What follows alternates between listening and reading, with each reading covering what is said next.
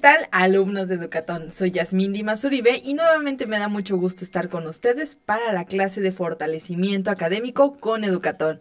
Como saben, estamos en la recta final del 2021 y muchos de ustedes van a estar desarrollando su proceso de evaluación oficial en el mes de diciembre, específicamente en el fin de semana que va del 17 al 19 de diciembre. Es muy importante, alumno, que aproveches al, al máximo los días previos a tu evaluación, que fortalezcas tus conocimientos que has desarrollado a lo largo de tu programa académico para que llegando a la meta puedas tener un buen resultado. Y si tú eres un alumno que está iniciando su proceso o va a la mitad y tu evaluación será hasta el 2022, es importante que no bajes la guardia por el cierre del año.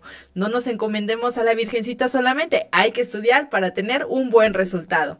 Y pues bueno, alumnos, antes de iniciar quiero recordarles que toda la información que desarrollamos en Educatón la pueden consultar a través de nuestras páginas oficiales que son Facebook, YouTube, Spotify e Instagram. En ellas van a encontrar todos los materiales que hemos desarrollado a lo largo de este año e incluso los materiales que hemos desarrollado en años previos. Es importante que ustedes aprovechen al máximo todas las herramientas que Educatón pone a su disposición para llegar a la meta y que por fin puedan terminar su bachillerato.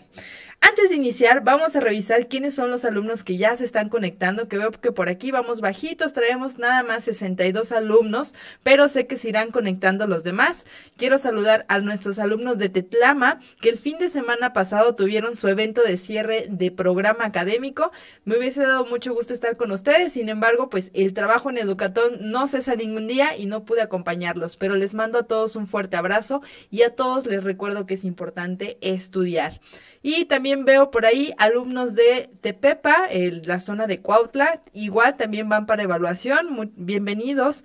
Eh, bienvenida Areli, que siempre es una alumna que se conecta cada fin, cada martes y este jueves. Vemos por ahí alumnos de los grupos EduGES, que son los alumnos que están en modalidad 100% virtual. A ellos es importante recordarles que tienen que hacer sus actividades semanales para que puedan tener la integración de toda la información del programa. Si no, se quedan a medias con su programa y obviamente se quedarán a medias seguramente en su evaluación. Hay que estudiar entonces durante la semana. También un saludo a nuestros alumnos de Atoyac en Guerrero. Algunos de ustedes, muy pocos, se van a estar evaluando ahorita en diciembre y el resto se va a ir al mes, eh, bueno, al año 2022. Entonces es importante seguir estudiando. Veo también por ahí más alumnos de Tetlama, alumnos de la zona sur como Dania, bienvenida, en la zona de Miacatlán y de Palpan, importante, pónganse las pilas porque estamos a punto de evaluarnos, es fundamental que no bajemos la guardia. Veo también por ahí alumnos, saludas Itlali, eh, alumnos del aeropuerto en la Ciudad de México también se estarán evaluando ellos el 16 y el 17, si no me equivoco, de diciembre. Importantísimo ponernos las pilas, estamos en la recta final, están ya eh, a una semana de cerrar su programa académico, así que hay que reforzar porque tenemos todavía muchos contenidos por revisar. Alumnos también de San Pedro del grupo 2 eh, que van a evaluarse ahorita en diciembre, en diciembre y del grupo 3 que se va a evaluar hasta el año 2022, hay que estudiar todos los días, ¿no? Hoy es, hoy es el tema, ¿no? Estudiar todos los días. Ok, más alumnos del aeropuerto, alumnos de Tetlama, también nuestros alumnos de Chiapas, tenemos alumnos de Chiapas 2 que se van a evaluar el 19 de diciembre y alumnos de Chiapas 3, Chiapas 3 que se van a evaluar hasta el 2022. Hay que estudiar, Yuridia, compartir con tus compañeros que se conecten a la transmisión y pues bueno, esperamos pronto poder visitarlos para conocernos y que podamos en conjunto estudiar para llegar a la meta. Eh, Areli dice que por ella recen. No, Areli, no vamos a rezar, vamos a ponernos a estudiar. Si le van a pedir algo a la Virgen, que pídanle que les dé ganas de estudiar todos los días. Eso es lo que hay que pedirle. Bien, por ahí, saludos a la ciudad de, las Gardenias. Ok, saludos hasta Chiapas del grupo 4. Bienvenidos. Eh, vamos a ver de dónde tenemos más alumnos. Estoy haciendo un poquito eh, de bienvenida a todos para que se incorporen y podamos iniciar con el tema de hoy, porque luego por ahí me escriben que, que no dedique tanto tiempo a los saludos, pero hay alumnos que sí les gusta que les mandemos un saludo antes de iniciar. Y pues bueno, creo que ya están llegando los demás alumnos. Veo más alumnos de los grupos EduGES. Ya nos llegó por aquí un alumno de Río Grande, Oaxaca. Saludos a Armando. Armando, seguramente tú eres un alumno que acaba de iniciar tu programa. Espero que ya hayas entregado tus documentos y que estés estudiando todos los días con el profe Joel por allá en, Oaxaca para que el siguiente año puedas hacer tu evaluación. Y si eres del, creo que no, del el grupo 7 es el que se evalúa el otro año, pero pues también tenemos alumnos que se van a evaluar ahorita en el mes de diciembre. Si no mal recuerdo, entre el 18 y el 19 de diciembre estaremos por allá en Oaxaca para resolver ya su evaluación. Ok, por aquí dice José, José, ¿de qué grupo eres para poder ubicar más o menos cuándo harías tu evaluación? O dime en qué clase vas y más o menos ahí ya podemos hacer un cálculo. Eh, alumnos de Atoyac, eh, alumnos del aeropuerto. Y pues bueno, con 100 alumnos así exactitos vamos a dar inicio al tema del día de hoy. La semana pasada estuvimos viendo el desarrollo económico de México. Vi que fue un tema que les llamó mucho la atención y me imagino sobre todo que es porque tienen gran referencia con la vida que muchos de ustedes seguramente les ha tocado vivir, valga la redundancia, en nuestro país. Entonces, eh, hace ocho días por la extensión del tema no lo pudimos terminar, entonces el día de hoy vamos a revisar la segunda parte del desarrollo económico de nuestro país. Es importante que conozcamos esta información por dos motivos fundamentales. Bueno, vamos a poner por tres. El primero porque son contenidos sobre los que nos pueden preguntar en la evaluación.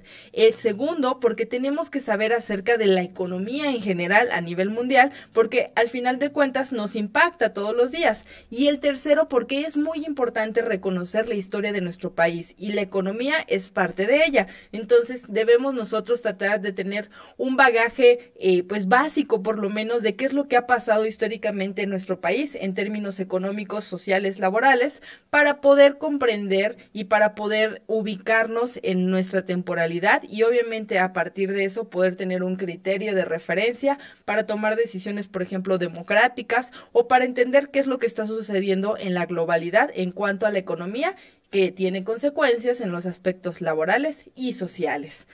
Ok, entonces, pues bueno, un saludo por ahí a nuestro embajador Benito de, de Atoyac, bienvenido. Ok, dice Uriel que si enfatizamos por favor en fechas y presidentes. Ok, Uriel, claro que sí, vamos a estar enfatizando, ay, ya se me la lengua, enfatizando en estos temas. Ok, y bueno, saludos Dania. Vamos a, Diana, perdón, vamos ahora sí con nuestro tema del día de hoy. Vamos a ver, vamos a recordar muy rápidamente. La semana pasada estuvimos iniciando el tema del desarrollo económico. ¿Qué es lo que vamos a estar revisando? Vimos que en México, después del el periodo de la revolución eh, mexicana, va a venir un periodo de asentamiento digamos, de la vida pública, ¿no? De la organización del sistema político y social hasta cierto punto, en donde pues se van a hacer los ajustes que correspondan para darle cierta estabilidad a nuestro país. Uno de los primeros modelos de desarrollo económico que van a tener gran impacto y que van a estar enfocados eh, justamente a la economía va a ser el desarrollo de la sustitución de importaciones. Recuerden que aquí los dos presidentes que tuvieron mayor impacto o que lo promovieron más fue Manuel Ávila Camacho con el Inicia y Miguel Alemán Valdés. Este periodo es de 1940 a 1952 y tiene relación en gran medida con el tema del término de la Segunda Guerra Mundial eh, y pues bueno, su enfoque principal de esta etapa económica es que se sustituye toda la importación, se busca potencializar la industria mexicana y pues bueno, van a ser ahí eh, a través de la, de la visión económica sus pininos para establecer una industria más fuerte al interior de México. Después vamos a encontrar que vendrá el periodo o el modelo económico del desarrollo estabilizador. En este periodo vamos a tener una gran continuidad, es decir, va a haber tres sexenios completos en donde van a estar trabajando sobre el mismo enfoque económico. Inicia con Adolfo Ruiz Cortines en 1952 y va más o menos terminar, por, por así decirlo, en 1970 con Gustavo Díaz Ordaz. Va a ser un proceso que también, o una etapa que también va a ser conocida como eh, el milagro mexicano. Si recuerdan, hace ocho días me preguntaban que qué presidente estaba aquí en medio, porque no, no lo había puesto yo, pero fue Adolfo López Mateos. Y pues bueno, uno de los puntos importantes, desarrollo estabilizador, va de la mano de lo que se conoce como el milagro mexicano, que es una etapa en donde aparentemente, bueno, no aparentemente, sí se vivió una estabilidad económica fuerte, hubo un aumento de la clase media en el país. ¿Qué quiere decir esto? Que pues menos, o bueno, más personas dejar, pasaron de ser eh, clasificadas dentro del sector de la pobreza y pasaron a la clase media, es decir, tenían una estabilidad económica más continua, tenían acceso a servicios eh, de salud y educación y, demás cuestiones para cubrir sus necesidades. No fue, eh, obviamente, como a lo mejor lo quisiéramos ver en un ideal, pero sí hubo un fuerte impacto. Y vamos a ver que después de este periodo o dentro de este periodo va a haber algo que se conoce como una crisis social que se empieza a gestar, la cual va a tener un, un quiebre muy importante por ahí del 1968, en donde va a haber dos eventos fundamentales. El primero de ellos es las Olimpiadas, ¿no? Que fueron eh, destinadas a México para ese año y por otro lado va a haber pues los movimientos sociales que, surgen en función de todo este proceso. ¿Ok? Entonces vamos a ver que eh, pues bueno, hubo una buena marcha relativamente eh, durante 30 años aproximadamente en el país, que fue el periodo que, en el que se desarrolló este proceso estabilizador que también se conoce como el milagro mexicano no fue eh, una cuestión de casualidad. Este proceso fue en gran medida porque hubo un cimiento en la política y pues se basó en una serie de compensaciones y acuerdos que el gobierno empezó a realizar con empresarios, con obreros y con campesinos. Eh, un autor, por ejemplo, señala que a los empresarios se le daban hasta cierto punto ciertas garantías, incluyendo la intervención del Estado para salvaguardar, eh, pues obviamente, a las empresas. Es decir, si una empresa estaba en un proceso eh, de riesgo a, ser quebrada, pues el gobierno intervenía para ayudarlo. Entonces, en esta etapa en donde vemos este desarrollo estabilizador, hubo mucho apoyo por parte del gobierno hacia las empresas para poder buscar una estabilidad económica y que se siguiera produciendo. Eh, una vez que llega todo este proceso, vamos a encontrar que pues eh, el gobierno ofrecía salarios más crecientes, habría eh, prestaciones de carácter social, como son educación, salud, seguridad social y pues había subsidios para poder eh, bajar los precios en cuanto al transporte, eh, había, por ejemplo, promoción en cuanto a, darle a la población entradas hacia el cine, dar apoyos con comida y pues bueno, al final del día buscaban movilizar la economía y buscando estabilidad para toda la población. Y pues obviamente eh, esto pues hacía como un equilibrio entre la, el cubrir las necesidades de la población eh, pues pobre o la población obrera y pues mantener un estándar de no tener que invertir tanto en la mano de obra, ¿no? O sea, había como una compensación entre cuánto ganas, eh, a lo mejor ganas, no ganas mucho, pero sí tienes esta parte en donde te doy ciertos beneficios. Entonces, de esta manera iban como controlando el proceso social. Vamos a ver que también eh, va a haber un impacto en esta etapa del desarrollo estabilizador, en donde a los campesinos y a los ganaderos se les ofrecen garantías como otorgarles eh, propiedades, darles precios un poquito más bajos sobre ciertos productos, se establecieron sistemas de almacenamiento, créditos, apoyos para mecanizar y tecnificar los cultivos y pues bueno, al final del día se buscaba que todo mundo estuviera trabajando en paz y que pues en sí estuviera trabajando para mantener esa estabilidad económica que estaban desarrollando. Pero pues bueno, sabemos que históricamente pues no porque te den una compensación implica que te están cubriendo realmente las necesidades que tienes como sociedad. Entonces vamos a encontrar que va a haber ahí eh, pues una diferencia, ¿no? O va a empezar a haber un conflicto porque aunque había todas estas facilidades, no había un mejoramiento real de las condiciones de vida. Es decir, había derechos sociales que no se podían alcanzar y que a pesar de que hubiera un cierto nivel económico, pues todavía existían carencias y no había manera de poder solicitar más porque como que el pueblo tenía que sentirse en deuda en función de que se le estaba apoyando, ¿no? Al final es como cuando te dan un apoyo y te dicen, pues te doy un apoyo, pero ya no te quejes en todo el sexenio porque ya te apoyé, ya te di mil pesos y con eso basta. Entonces se empezó a, a generar esta situación y pues bueno, ante la negativa que había por parte de los empresarios y la falta de apoyo que había del gobierno para mantener, obviamente, eh, al, al, al, a los trabajadores en una estabilidad, pues empezó a exigirse el derecho hacia la huelga.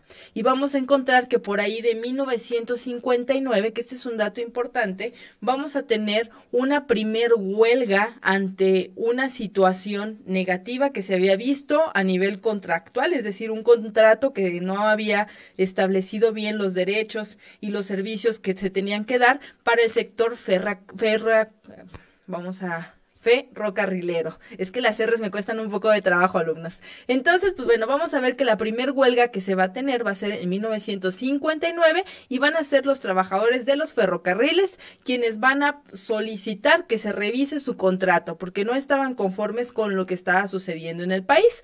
Después vamos a tener otra vez eh, pues un, un nuevo eh, reviente de huelga que va a ser de los médicos, ¿no? Que como sabemos históricamente el sector médico pues es uno de los, eh, digamos, eh, funciones sociales, ¿no? Que, que son fundamentales para que pueda, pueda haber una estabilidad y una seguridad y salud.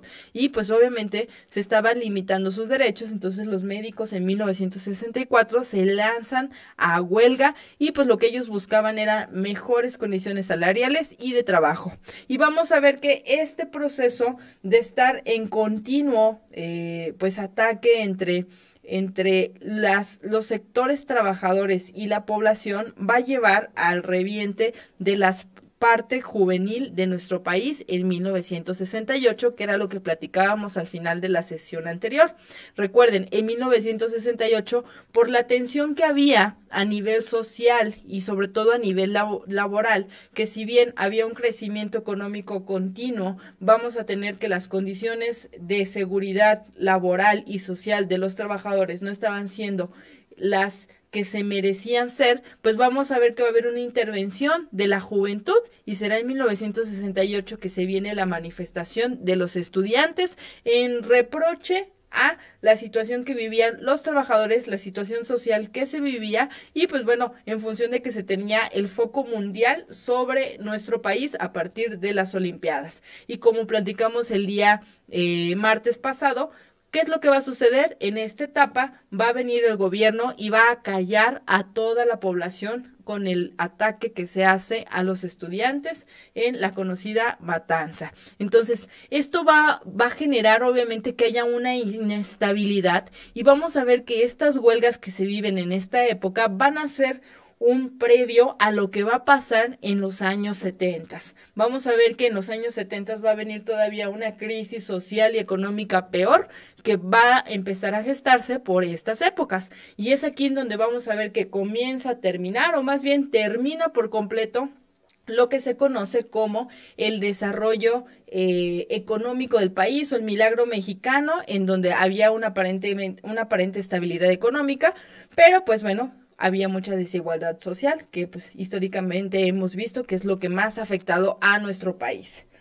Entonces vamos a ver qué dicen mientras los alumnos de Educatón, como ven, hasta ahora tienen alguna duda sobre esta etapa que vivimos al inicio de eh, bueno, a finales de los años 60 en torno a la economía de nuestro país. ¿A alguno de ustedes le tocó de, pequeño o a lo mejor no de tan pequeño saber acerca del movimiento del 68, saber sobre qué era lo que estaba pasando con la, eh, eh, la economía?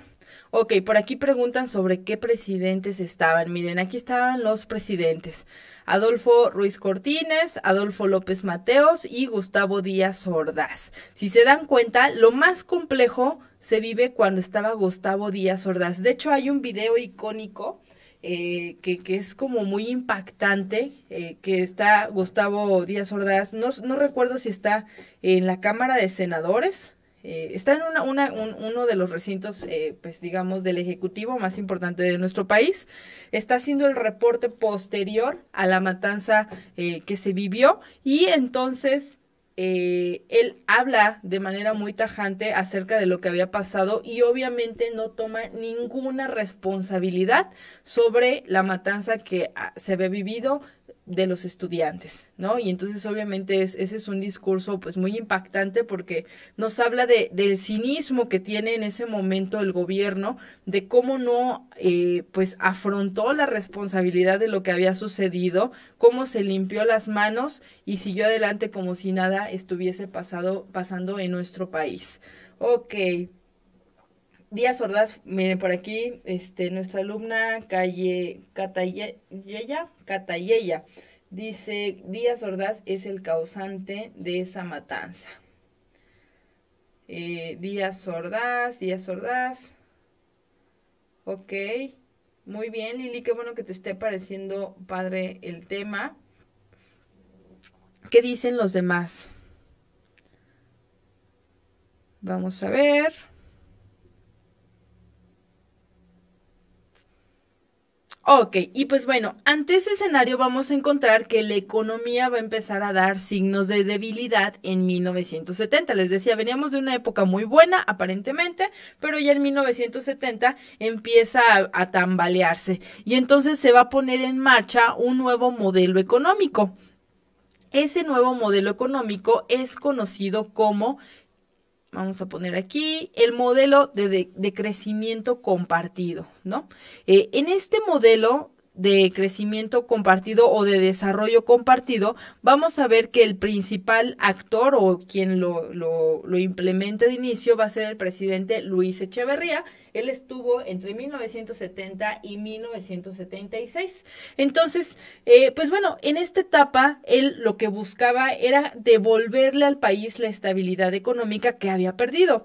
Él intentó establecer una economía, una política económica que buscaba generar un progreso para todos por igual y pretendía disminuir la pobreza generada, eh, a través de un proceso equitativo y que todos, pues obviamente en la sociedad pudieran acceder a un crecimiento y una estabilidad económica. Entre las medidas que tuvo este presidente fue la creación de programas de fomentos, de estímulos fiscales, de subsidios, incluso programas para la evasión de los impuestos, la depreciación y pues bueno, programas que buscaban impactar en las descompensaciones económicas que se tenían a nivel nacional y también buscaba que la industria privada tuviera eh, una participación dentro de la industria nacional. El gasto público fue el motor del crecimiento económico en este periodo, sin embargo la mayoría de los ingresos públicos venían del petróleo y de la recaudación que se generaba por el crecimiento económico del país, obviamente no fueron suficientes para poder eh, subsidiar su plan económico, ¿no? Entonces vamos a ver que si bien él tenía la intención, pues no había estructura fuerte, el gasto público, que es el dinero que tiene el gobierno, básicamente, pues no era el suficiente, no había mucho ingreso para, para la bolsa del gobierno, en consecuencia, pues limitaba la inversión para poder desarrollar su plan. Pues bueno, se, se buscó ahí una, generar una política monetaria expansiva, se contrataron importantes, eh, perdón, se contrataron, sí, importantes montos a la deuda pública externa para poder buscar financiar, eh, pues los, los déficits que había a nivel nacional y pues bueno, vamos a encontrar que en esta época la deuda externa se empieza a potencializar y pues bueno, va a venir un proceso muy, muy complicado. ¿Qué es lo que tenemos que saber? acerca del proceso del desarrollo compartido o del crecimiento compartido. Primero, hay que reconocer, alumnos, los objetivos, incluso para que los que nos están escuchando a través de Spotify lo puedan apuntar. ¿Qué datos tienes que saber sobre el crecimiento compartido? Uno, primero, sus objetivos, ¿cuáles fueron? ¿No? El primero, obviamente, era reducir la deuda externa de la nación. El segundo, integrar el sector obrero dentro de los sectores de producción, es decir, hacer parte a los obreros del mecanismo de la producción de nuestro país para potencializar, obviamente, lo que se estaba generando al interior. Otro que es muy importante, acabar con la desigualdad social.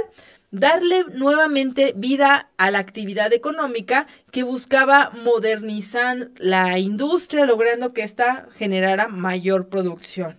También otro de los objetivos era aumentar ahora sí las exportaciones y disminuir las importaciones, es decir, tratar de que México vendiera más de lo que compraba al exterior, ¿no?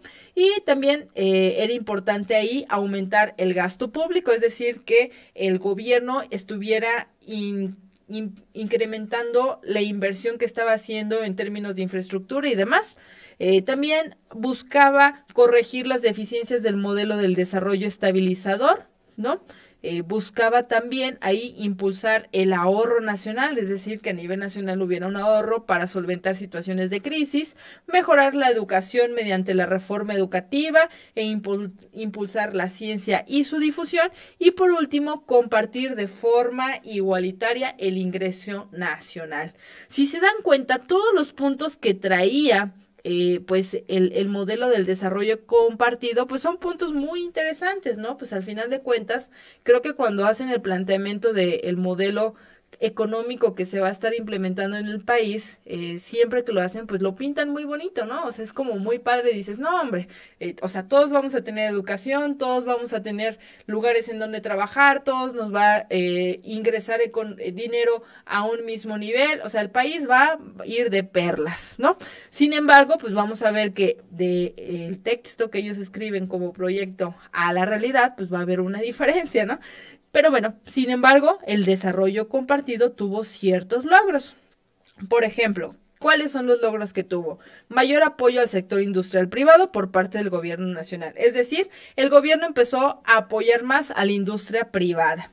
Se estimuló la producción de bienes de capital, la apertura del Instituto de Fondo Nacional a la Vivienda. Para los Trabajadores, que a ver si por ahí me ponen cómo se llama o cuáles son sus siglas, Instituto del Fondo Nacional de Vivienda. Para los Trabajadores, que le dio obviamente la oportunidad a los obreros de comprar viviendas o remodelar las ya adquiridas. Este es un fondo muy importante a nivel nacional y pues vamos a ver que tiene sus ventajas en aquella época, ¿no? Vamos a ver que va a haber un impacto social importante porque entonces los obreros que a lo mejor nunca imaginaron poder adquirir una propiedad en donde vivir, pues tuvieron esa oportunidad a través de su experiencia, bueno, sus años de trabajo y también quienes ya tenían una casa pero no lograban pues obviamente mejorarla, solicitaban ese fondo y podían obviamente impactar. Actualmente pues ese fondo sigue activo, sin embargo vemos que hay muchas deficiencias.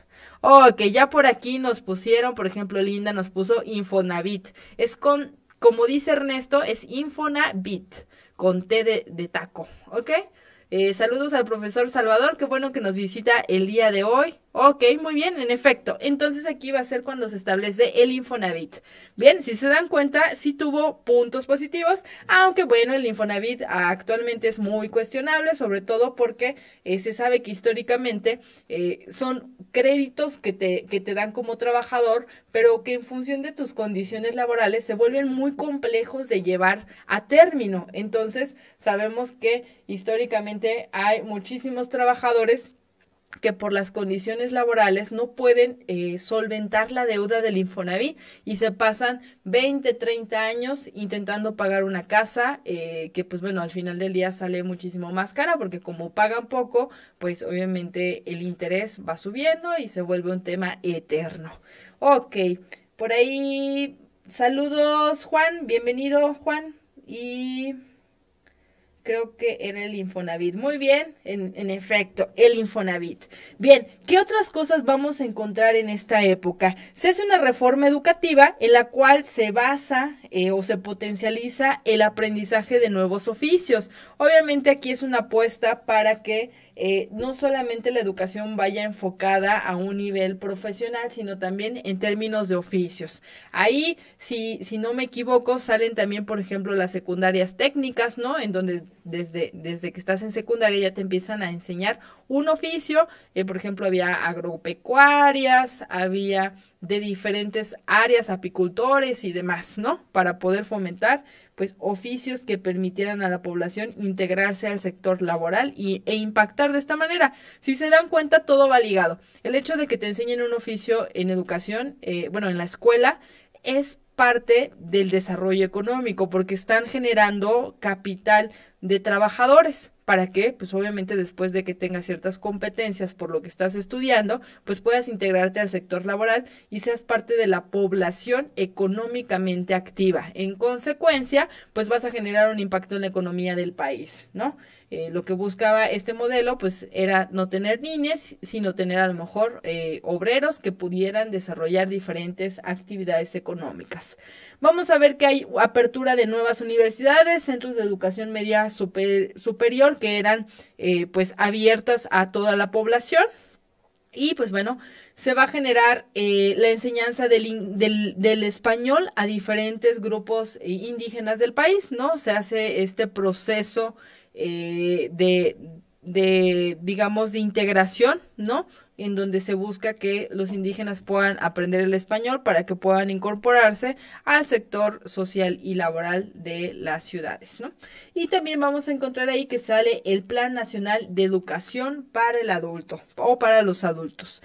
Bien, si se dan cuenta, hubo cosas positivas. Ok, miren por aquí Miren, Linda nos acaba de dar una, una, aportación importante, el tema de la taquimecanografía, ¿no? Claro, en esa época, pues obviamente se, se potencializó todo este tema de vamos a enseñarles el oficio o vamos a enseñarles o darles habilidades dentro de las instituciones para que puedan desarrollarse, para que si no siguen estudiando, pues obviamente se pueden integrar al sector laboral. Por ejemplo, la taquimecanografía era para quien quería estudiar o que quería dedicarse al tema de ser secretaria o de tener relación ahí con instituciones en términos administrativos. Por aquí también Lord Effie nos dice las pecuarias, la agricultura, y en efecto, ¿no? Había una serie ahí de oficios, incluso ahí era cuando enseñaban electricidad, en, enseñaban herrería, ¿no? En las secundarias técnicas creo que fue en donde más se visualizó, eh, que también, pues, por ejemplo, las secundarias técnicas estaban sectorizadas, porque había muchas secundarias técnicas eh, de diferentes eh, modalidades, ¿no? Por ejemplo, había la, la ETA, que era Escuela Técnica de Agricultura, ¿no? Había el, eh, bueno, había diferentes, ¿no? Digo, son muchas, la verdad es que no, no ubico todas, pero sí había diferentes en función de a qué se especializaban y obviamente eso tenía que ver con las localidades. No iban a poner eh, una que se enfocara a la agricultura en una zona desértica, en donde la agricultura pues no es, no es el potencial, sino a lo mejor es la ganadería. O, o sea, dependiendo obviamente de la zona era el enfoque que se le daba. Y pues bien, ahora, ¿qué otro punto tenemos que saber del modelo de desarrollo compartido, de crecimiento compartido. Los puntos o los efectos negativos, ¿no? Porque dicen, si fue tan bueno, entonces, ¿por qué, ¿por qué no es recordado como tal? Pues bueno, porque las cosas malas fueron más que las buenas y fue por todo un tema social y económico, ¿no? Sí tuvo beneficios, pero también tuvo muchos perjuicios. Entonces, vamos a ver que México va a entrar a una recesión a pesar de los efectos eh, positivos que se tenían todavía del desarrollo estabilizador pasado. Y pues bueno, vamos a ver que con el desarrollo compartido, México entra en una recesión económica. El Producto Interno Bruto más bajo de la historia se registra en 1959, que es justamente cuando eh, viene la transición entre un modelo y otro, ¿no? Bueno, ahí, ahí en medio vamos a encontrar que el peso se desploma al final de este sexenio eh, de los 12.50 a los 70 pesos por dólar, ¿no? Imagínense, ¿no? O sea, ¿cuál fue el decremento que tuvo el peso mexicano? La deuda externa entonces aumenta y se duplica hasta ocho veces, ¿no?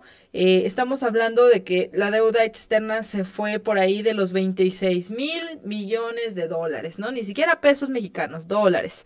Y pues bueno, se empieza a detectar que el gasto público se comienza a elevar y que es mayor de lo que se produce. Entonces, la inversión, o sea, hagan de cuenta que se estaba invirtiendo el gasto público. Recuerden que uno de los objetivos era aumentar el gasto público, pero pues el gasto público se aumenta para invertir y que esa inversión traiga una ganancia y entonces impacte en la economía. Pues aquí empiezan a invertir, invertir, invertir, el gasto se eleva, pero no hay ganancia. Entonces, lejos de restaurar la economía, pues empieza a desplomar. Vamos a ver que también se empiezan, eh, pues la como consecuencia, a generar revueltas sociales y manifestaciones populares a escala nacional, ¿no? Es decir, muchas partes del país estaba viviendo esta situación. Se empieza a ver una producción ineficiente y poco competitiva, que quiere decir que todo lo que se desarrollaba, no, bueno, no todo, pero gran parte de lo que se producía en el país, pues no es suficiente y además no tiene la calidad que se requiere para poder, poder ser exportada. Recuerden que otro de los objetivos era exportar más de lo que se compraba del exterior. Entonces, para exportar, los productos tienen que competir a nivel internacional con la calidad de otros países en términos de calidad del producto como tal y en términos también de costos. Entonces, ¿qué es lo que pasa? Cuando un producto es ineficiente, su costo de producción aumenta generalmente. O puede ser muy barato, pero pues es ineficiente, entonces no te lo compran.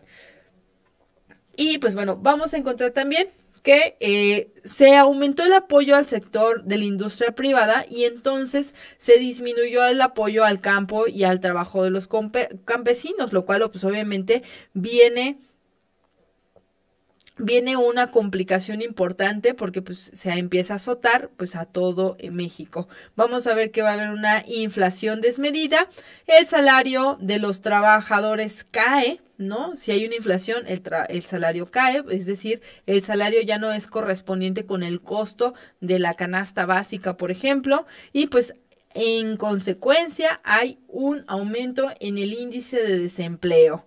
Vamos a encontrar entonces que pues se vendrá el fin del desarrollo estabilizador, ¿no? Habrá un aumento de la deuda externa, un desequilibrio entre la balanza de los pagos que se tenían que generar a nivel nacional, había una continua eh, pues campaña de ataque al presidente, a los, a los empresarios y pues bueno, hacían obviamente desde la sociedad una crítica muy fuerte porque pues la economía estaba por los suelos y pues la población se estaba viendo afectada. Vamos a sumar a esto que en 1976 eh, se abandona el tipo de cambio físico y se decreta la flotación del peso, lo cual pues fue una devaluación económica al final del día que para 1982 se genera a que la tasa de crecimiento del Producto Interno Bruto es negativa, hay un aumento de la inflación, hay una caída de los suelos y hay un aumento en el precio de los productos básicos a partir del desplome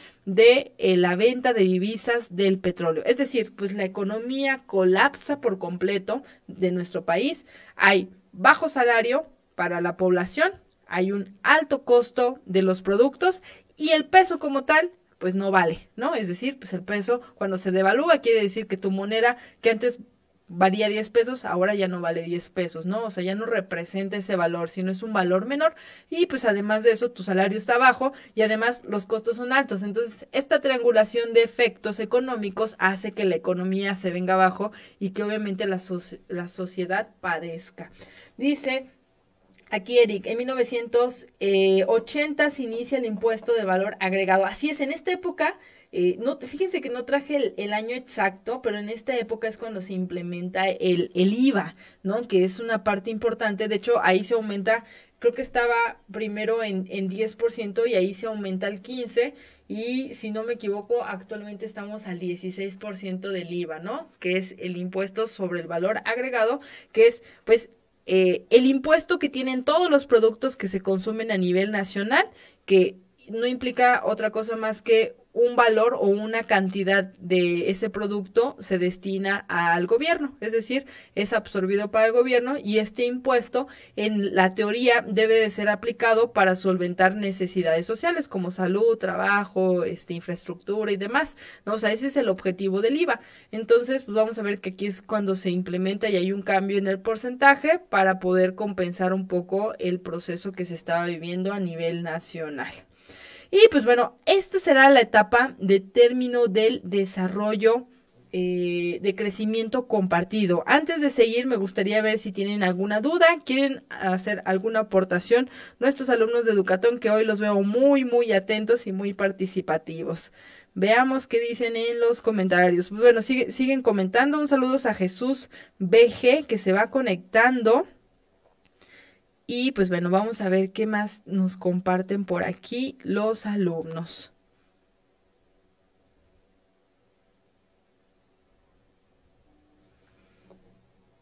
Ok, creo que no hay comentarios el día de hoy. Y pues bueno, después de esta etapa vendrá la etapa que ha sido muy sonada a nivel nacional, que es el neoliberalismo. Y ha sido muy sonada porque ha sido un modelo sumamente criticado por nuestro gobierno actual. Si ustedes eh, han escuchado, por ejemplo, la famosa mañanera, que es el segmento que tiene nuestro actual presidente todas las mañanas, inicia creo que a las a las 6 de la mañana o 7. Yo pues a las 7 a veces la, la, pongo un ratito o veo noticias y ahí me pasan a las 7 pues qué, qué fue lo importante en teoría que dijo el presidente.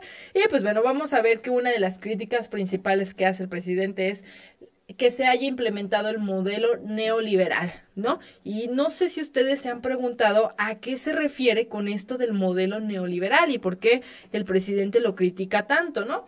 Vamos a ver, eh, dice los logros como el mayor apoyo a la industria y qué más.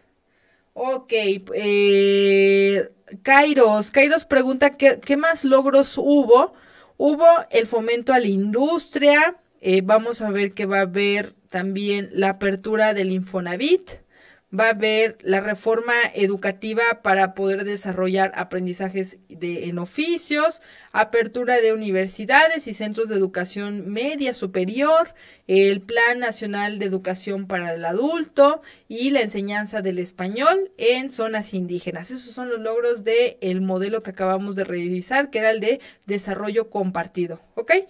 Y pues bueno, vamos a les dejaba yo la pregunta, ¿no? ¿Qué, ¿Qué, elementos ustedes conocen acerca del modelo económico neoliberal? Que es importante conocerlo eh, y, e insisto, ¿no? Que es una palabra que ha sonado muchísimo en el gobierno actual. De hecho, por ejemplo, yo veo un programa por las mañanas eh, un noticiero que, que, sale, voy a hacer comercial, que sale en Foro TV. Eh, me, da un poco de, de risa el, el, noticiero, el noticiero, porque pues el presentador del noticiero tiene una una visión muy clara de que está en contra del, del, gobierno actual. Entonces, pues obviamente está entretenido porque, pues, eh, por un lado pasan lo que dice el presidente todas las mañanas y por otro lado, el presentador del noticiero todos los días, pues, le, tira las propuestas del presidente, ¿no? Entonces, está interesante, pues, para conocer un punto de vista diferente. Entonces, eh, algo de lo que siempre hablan es, pues, bueno, el presidente tiene una visión en contra del modelo neoliberal y pues es muy criticado, pero sí es importante reconocer a qué se refiere, ¿no? O por qué es que lo está mencionando tanto en su discurso. Y les decía, en este noticiero luego sale alguien, eh, no recuerdo ahorita su nombre, pero sale un analista de lo que dicen las personas en, o bueno, el presidente en sus discursos, y muchas veces hacen el conteo de ocasiones que menciona X o Y palabra, ¿no? Sobre todo cuando tiene discursos con, con ciertos países, hace ese conteo. Entonces, eh, eh, muy, muy interesante ahí ver porque sí menciona mucho la palabra le neoliberalismo, ¿no? O sea, la menciona muchísimo. Y pues bueno, aquí dice eh, Beatriz, porque fue cuando México abrió puertas a las importaciones internacionales. Ok, muy bien.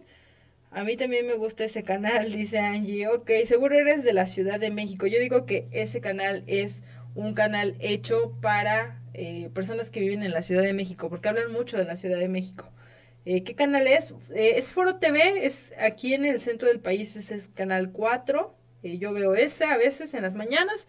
Este, y pues por las tardes llego a ver algún otro noticiero para estar como al tanto de lo que está pasando en el país y en el mundo. Foro TV dice Adriana, ok, ya le hicimos un comercial, pero pueden ver cualquier otro noticiero. Es importante también leer, ¿no? A, muchos de ustedes a lo mejor ya no acostumbran el periódico, pero pues la ventaja del internet es que puedes acceder a las notas de los periódicos más importantes del país sin costo, la gran mayoría. Entonces sí es importante pues acercarse a, a leer qué es lo que está pasando en nuestro país y en el mundo, ¿no?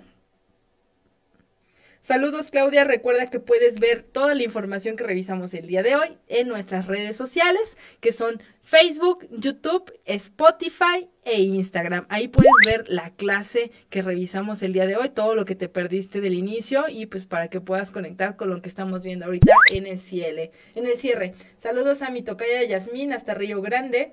Y pues bueno, vamos a ver. Entonces, el neoliberalismo, ya que nadie puso más que la compañera Beatriz, gracias Beatriz, pero bueno, vamos a hablar más específicamente de este término. Va a ser una corriente de pensamiento que surge en Estados Unidos entre 1980 y 1990. Es importante que sepamos en dónde surge porque también tiene mucho que ver con el enfoque. Si ustedes recuerdan, Estados Unidos después de la Segunda Guerra Mundial va a iniciar este proceso de, de Guerra Fría conocido, en donde va a estar eh, con una postura muy clara en contra del comunismo y del socialismo.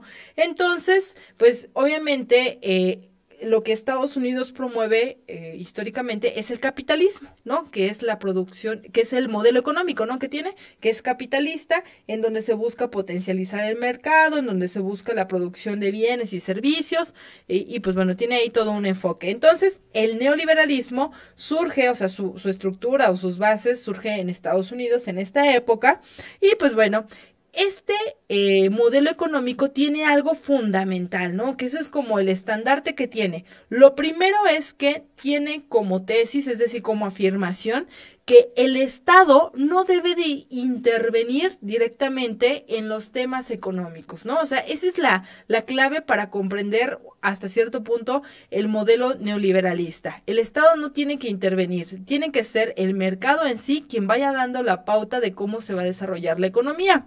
Para quienes impulsan este modelo económico, el mercado debe regularse conforme a una libre fuerza de oferta y demanda, es decir, el mercado tiene que estar sujeto a lo que la gente quiere comprar para poderse vender, ¿no? Entonces, si tú tienes un producto, tienes que posicionarlo y la economía tiene que ir girando en torno a eso, ¿no? Lo que se necesita vender en función de lo que se está pidiendo por parte del mercado.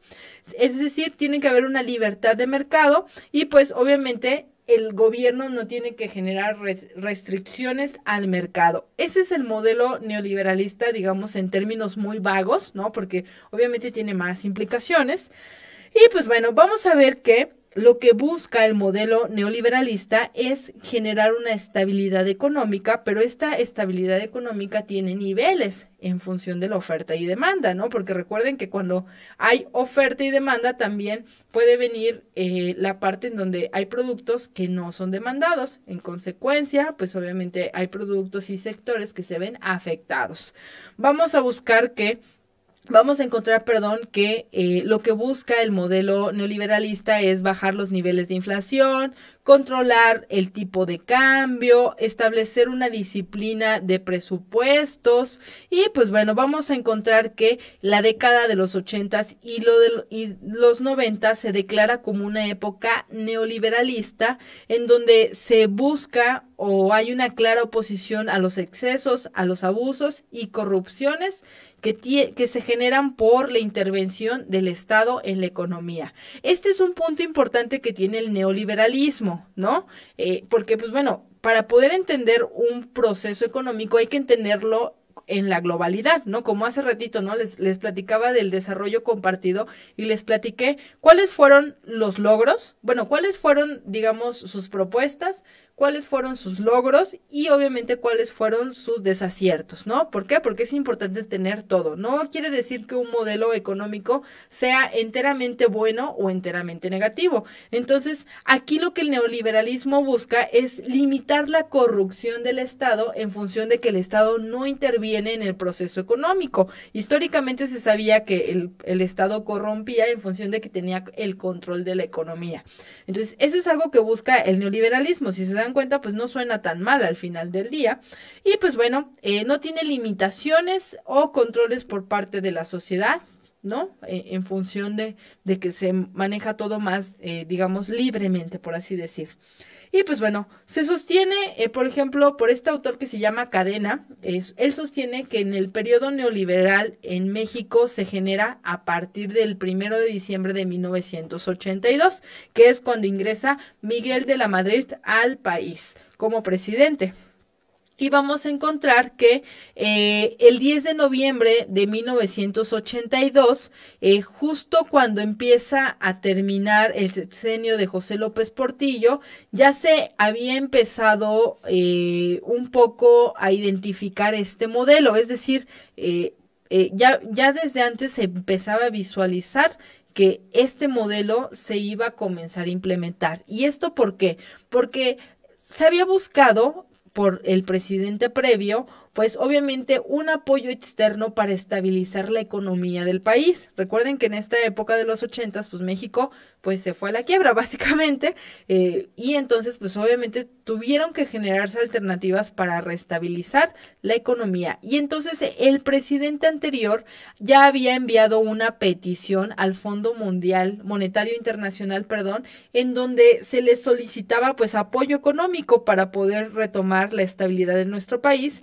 Y entonces aquí se va a ver que el Fondo Mundial Monetario Internacional, perdón, establece que México para poder tener acceso a ese apoyo económico que se le iba a dar o ese pues préstamo por así decir, debía seguir algunas indicaciones eh, que se señalaban por este fondo. Es decir, si tú quieres que te preste, está bien, yo te puedo prestar para que establezcas tu proceso eh, en, tu, en el país. Y pues bueno, es importante que para que tengas en cuenta que si lo vas a hacer, yo necesito que tú cumplas con ciertos estándares. Es decir, pues obviamente todos los apoyos internacionales pues no dan, como dicen, pasos sin guarache, ¿no?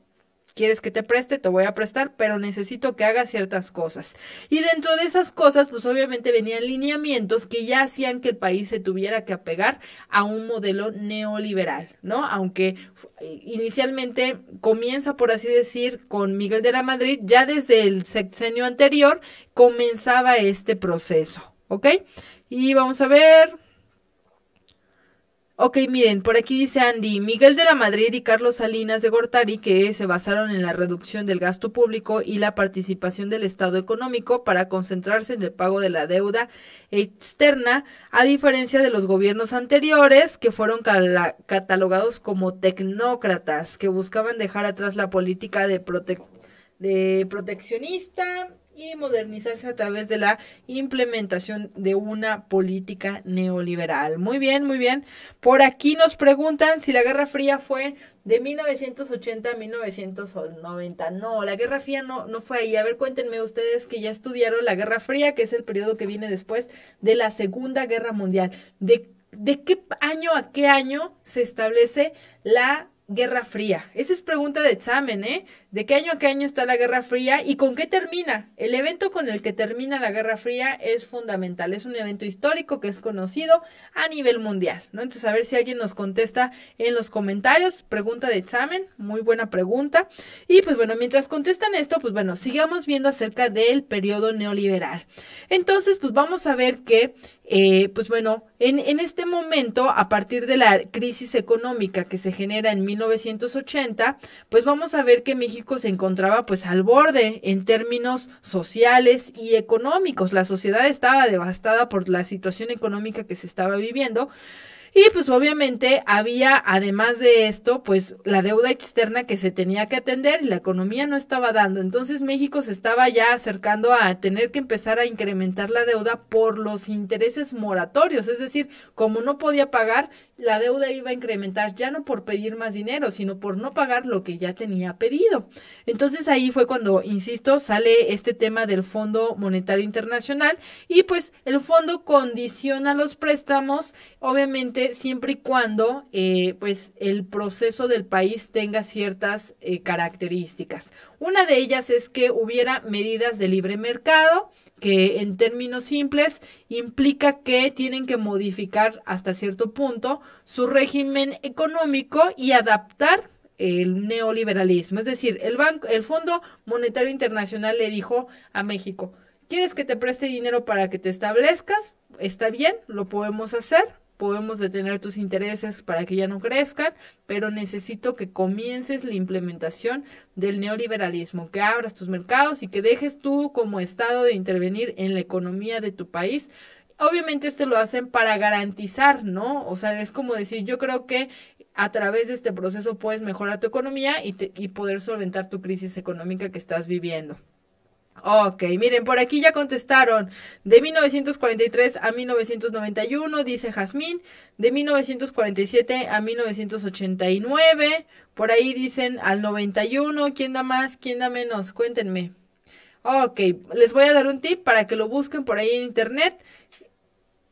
El proceso con el que termina la Guerra Fría es con la caída de un famoso muro en Alemania. A ver si se acuerdan.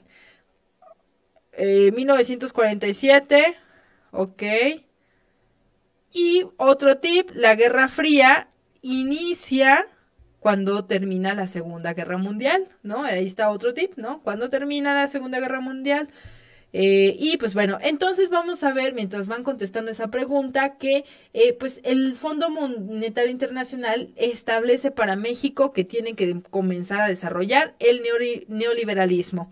Y vamos a hablar también eh, puntos base, básicos que hay dentro del modelo, modelo neoliberal. Para empezar, reconocer como por cultura económica.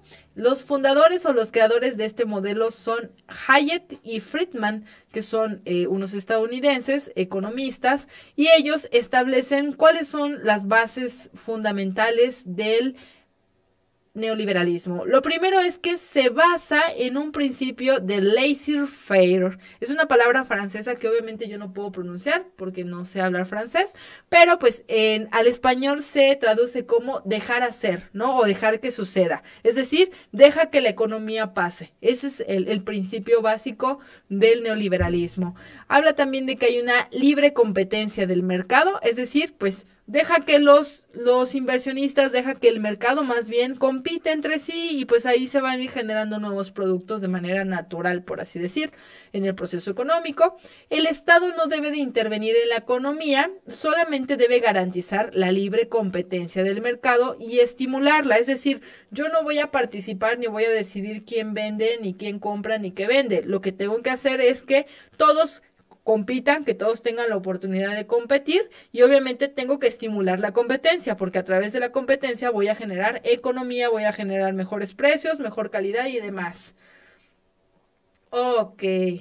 Por ahí dice Uriel, no finalizaba con la disolución de la URSS. Bueno, sí, finaliza ahí, pero hay un evento simbólico, Uriel, que es importante y que pues simbólicamente digamos que es el término, ¿no? Obviamente vienen procesos posteriores y por ahí 1947, 1989 y otros lo ponen en 1991. En 1991 es cuando se disuelve la, la URSS, eh, como bien eh, comenta Uriel, y en 1989... Ah, miren, por aquí ya Ernesto dijo la respuesta que yo estaba buscando, que es termina con la caída del muro de Berlín. Ok, muy bien, muy bien. Ok, entonces ese sería el periodo.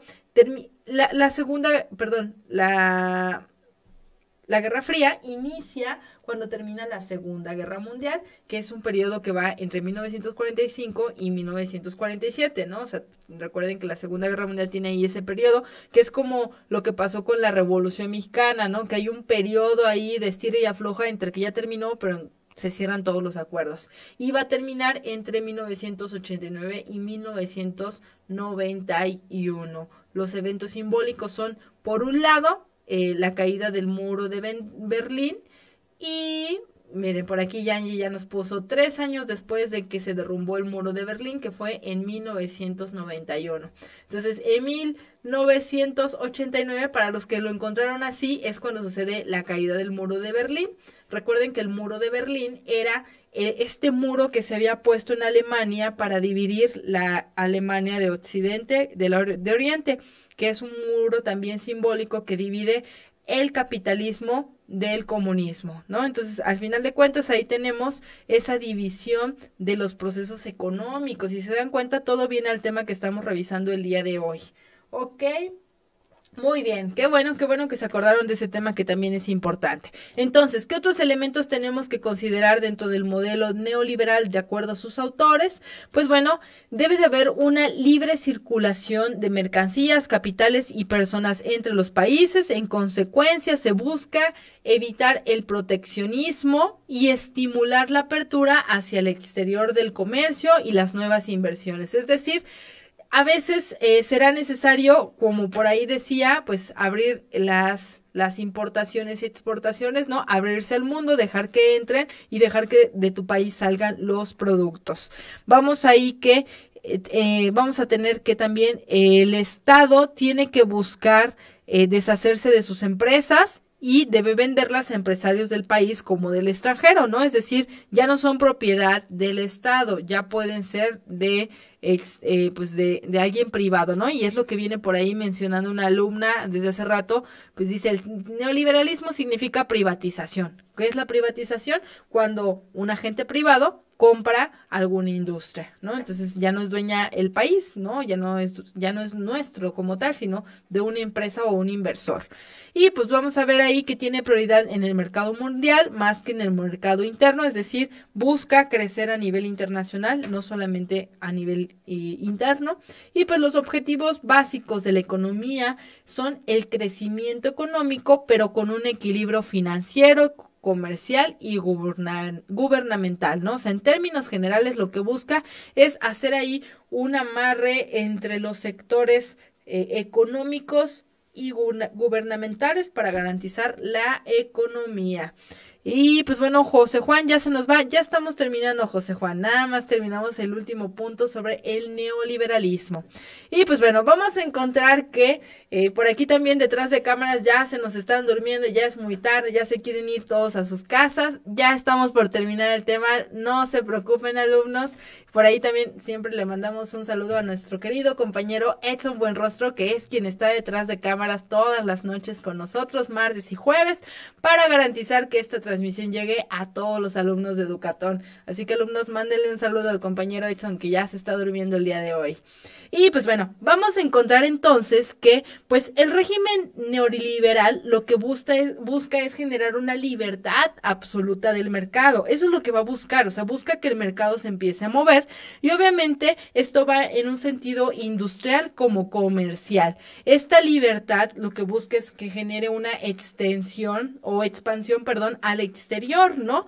Busca obviamente que a partir de todo esto se vaya generando un proceso económico. ¿Cuál va a ser una de las críticas que va a tener? Pues obviamente que a lo mejor no se va a enfocar tanto a la población como tal, sino que va a buscar pues el desarrollo económico. Y pues bueno, este proceso, eh, a partir que de este proceso, perdón, que es estipulado por el Fondo Monetario Internacional, pues eh, obviamente se envía a México, hay un memorándum técnico de, se llama memorándum técnico de entendimiento con el Fondo Monetario Internacional. Y entonces dice, pues el acuerdo es para que yo te pueda apoyar. dice Juanito, ya vámonos, Edson. El acuerdo es para que yo te pueda apoyar, tú tienes que empezar a establecer, obviamente, este modelo para que podamos crecer. Y pues bueno, eh, si bien este modelo eh, limita el intervencionismo estatal, pues vamos a ver que México va a hacer ahí una mezcla, ¿no? O sea, México, la política de nuestro país es muy interesante porque pues hace las cosas a su manera, ¿no? Ok, sigo tus reglas, pero a la par, a partir de mis leyes y demás, pues hago ahí una mague. Y entonces vamos a encontrar que este proceso neoliberal va a tener ciertas situaciones. Dentro de las situaciones principales es que pues va a ser criticado por la sociedad hasta la fecha, porque al final de cuentas pone sobre la mesa si somos un país capitalista o no. ¿No? Y entonces el capitalismo tiene sus críticas fuertes porque se enfoca sobre todo al mercado y un capitalismo que no es bien desarrollado, pues obviamente tiene impactos sociales fuertes porque eh, se genera esta expansión y este valor agregado sobre la competencia eh, empresarial y del, y del mercado y entonces pues a lo mejor se desenfoca un poco de las demandas sociales, no se preocupa tanto porque cree que en consecuencia se van a mejorar porque está generando dinero, ¿no? O sea, al final de cuentas busca que a través de la generación de dinero se impacte todo lo demás. Entonces va a ser criticado por eso principalmente. Y otro elemento va a ser que si bien el proceso implica de manera natural, como lo habían planteado los creadores de este modelo económico, plantea que el Estado no tenga intervención, que deje que libremente los empresarios empiecen a desarrollar la economía y que entonces sea libre el comercio y así la economía sea más limpia, pues vamos a encontrar que en México van a encontrar la fórmula perfecta para poder seguir manipulando este proceso. Y esto lo detectan los empresarios, porque entonces los empresarios dicen, ah, ok, si yo voy a tener la libertad, pues yo lo que tengo que hacer es apostarle al que el próximo gobierno sea un aliado mío. Y entonces vamos a ver que en nuestro país empieza este movimiento económico de parte de los empresarios o de las empresas en donde le empiezan a invertir a las campañas políticas para garantizar que el siguiente sexenio, quien esté en el gobierno, pues sea alguien que vaya a apostarle a la libertad económica, entre comillas, pero de sus industrias. Entonces va a haber ahí obviamente una corrupción impresionante a nivel internacional, bueno, a nivel nacional, que va a impactar en el desarrollo y en el logro de estos procesos. Otro de los eventos importantes durante este proceso va a ser lo que sucede en el gobierno de Carlos Salinas de Gortari. Tenemos ahí eh, eventos importantes, por ejemplo, en 1994, justo en la salida, suceden dos procesos. Por un lado, sucede, sucede este tema acerca del Tratado de Libre Comercio de América del Norte, en donde se establece un tratado eh, comercial entre Estados Unidos, México y Canadá para poder desarrollar ciertos procesos económicos, cómo va a estar el tema de los impuestos, cómo va a estar la venta y compra de productos entre un país y otro, y también va a suceder ahí el surgimiento del EZLN, que va a ser eh, un movimiento social indígena que buscará el respeto de la cultura, las tradiciones y pues la participación dentro de nuestra sociedad de las comunidades indígenas. Previo a esto va a estar el tema del terremoto, eh, que también va a ser un punto importante, el tema del mundial que va de la mano y pues bueno, van a haber otros eventos que ustedes eh, seguramente recordarán de lo que han estudiado en sus clases, que es importante tener en cuenta acerca del modelo neoliberal. Ahora bien, después de este modelo vamos a encontrar que en la actualidad se están viendo cambios en la postura económica y pues nuestro actual presidente de manera general lo que está, eh, lo que yo alcanzo a, percibir, percibir es que lo que está buscando un poco es generar esta eh, potencialización de la industria mexicana y pues obviamente a través de esta potencialización pues empezar a generar la producción de productos mexicanos. Como les comenté la vez pasada, yo he escuchado en varias ocasiones que el presidente habla mucho sobre el desarrollo estabilizador que se vivió eh, en el pasado y pues habla de algunos enfoques que creo que tienen un corte de aquella época en donde pues más que exportar o importar, perdón, lo que se busca es potencializar el consumo de la industria mexicana a nivel nacional para pues obviamente aprovechar los recursos que se tienen a nivel nacional y demás. ¿Qué es lo que hay que tener en cuenta? Pues que tenemos que tener un panorama claro y amplio de cómo son los modelos económicos, de cuál es su fundamento y qué impacto han tenido históricamente para poder determinar cuál es nuestra postura crítica y bien analizada sobre lo que está viviendo nuestro país hoy en día. Así, por aquí viene Ok, en la actualidad, ¿qué modelo? No hay un modelo definido como tal, yo todavía no lo he identificado. Eh, me voy a dar a la tarea de, estudiarlo un poco más eh, para, para, poder a lo mejor definir ahí bien de manera clara qué modelo es el que se está buscando implementar.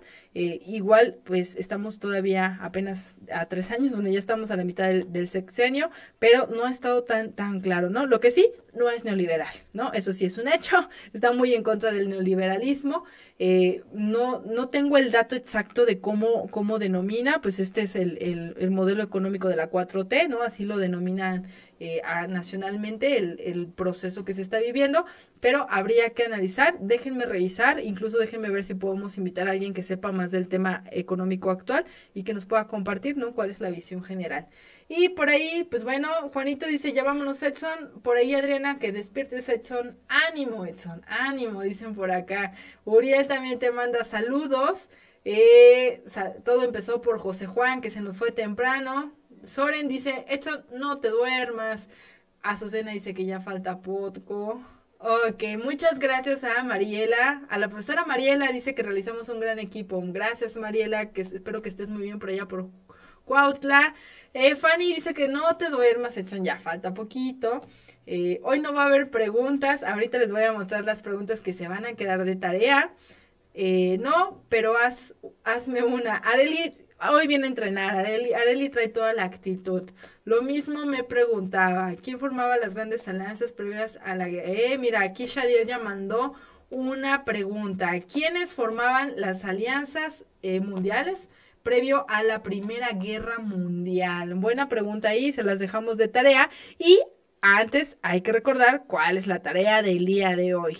Importante, este tema no lo revisamos ya por el tiempo, pero se los dejo de tarea para que ustedes lo investiguen, seguramente ya lo vieron. En 1985 pasó algo muy importante en México, aquí les dejo la portada que salió en aquella época de eh, el, el diario Proceso. Y pues bueno, ¿tú qué sabes acerca de lo que sucedió en septiembre de 1985?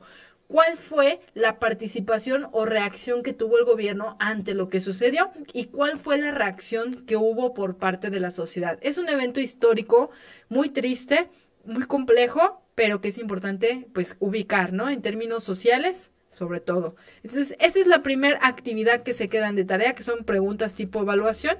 Y como están preguntando por ahí que cuáles son las preguntas del día de hoy. Las preguntas del día de hoy son como 20. Las van a encontrar en la página 148 de su guía Educatón de Ciencias Sociales. Ahí encuentran 20 preguntas, si no mal recuerdo, de todo lo que es eh, los modelos económicos de nuestro país. Vayan a esa página de su guía de Ciencias Sociales. Si tú todavía no la tienes porque todavía no llegas a esa etapa, no te preocupes, la vas a tener cuando llegues. Si tú no la tienes porque te falta un pago o un documento, acércate a tu área de seguimiento académico para que te puedan apoyar y puedas ya tener tu material. Estudien alumnos, vayan a su guía, resuelvan esas preguntas y sigan estudiando con los demás temas. Con esto vamos a terminar el tema de los modelos económicos o del desarrollo económico de nuestro país. Vimos historia, vimos economía, vimos sociedad vimos mucho de nuestro país, conocimos y compartimos acerca de lo que nos tiene hoy en día en nuestra realidad como mexicanos. Así que pues sin más, por el día de hoy alumnos cerramos esta sesión que fue un poquito más extensa, pero teníamos que acabar el tema. Es un tema muy interesante. Recuerden alumnos, es importante seguir adelante, la meta está cerca, es la página 148 de la guía y por último alumnos, recuerden que en Educatón hoy se estudia y mañana también. Nos vemos en la siguiente.